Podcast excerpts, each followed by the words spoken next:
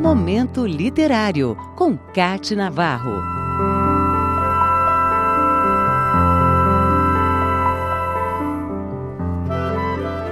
O Brasil do século XIX mostrou sua força na poesia romântica com uma geração de poetas que atravessou o século em versos que são clássicos da nossa literatura.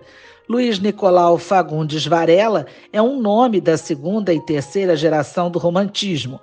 Sua obra é marcada por temas como a solidão, a melancolia, a natureza, a angústia e o desengano. Mas há também a observação sobre problemas sociais e políticos. Fagundes Varela, como ficou conhecido, nasceu em 17 de agosto de 1841, em Rio Claro, no Rio de Janeiro. O pai era magistrado e fazendeiro e a mãe cuidava dos afazeres domésticos da fazenda onde moravam.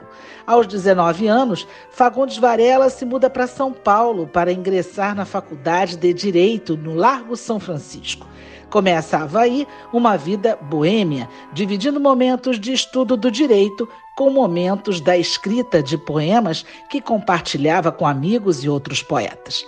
Em 1861, publicou o primeiro livro, Noturnas. Um ano depois, conhece Alice Guilhermine Luande, filha de um proprietário de circo, se apaixona por ela e se casa com a moça mas logo vive a tristeza imensa da perda do filho com apenas três meses de vida.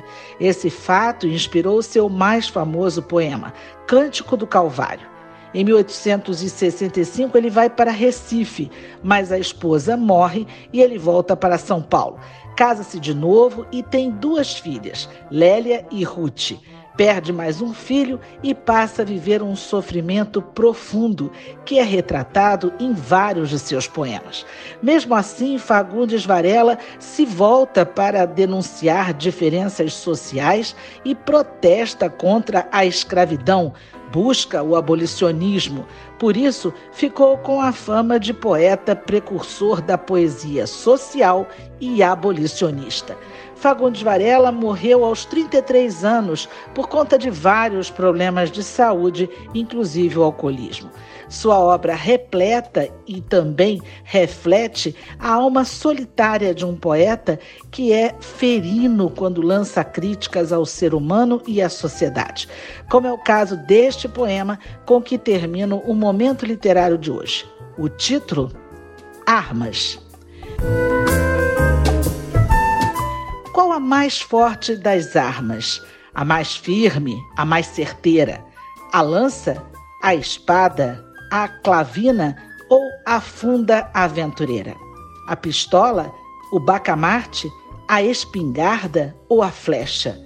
O canhão que em praça forte faz em dez minutos brecha? Qual a mais firme das armas? O terçado, a fisga, o chuço, o dardo, a massa, o virote, a faca, o florete, o laço, o punhal ou o chifarote? A mais tremenda das armas, pior que a durindana, atendei, meus bons amigos, se apelida a língua humana. Momento Literário, com Cate Navarro.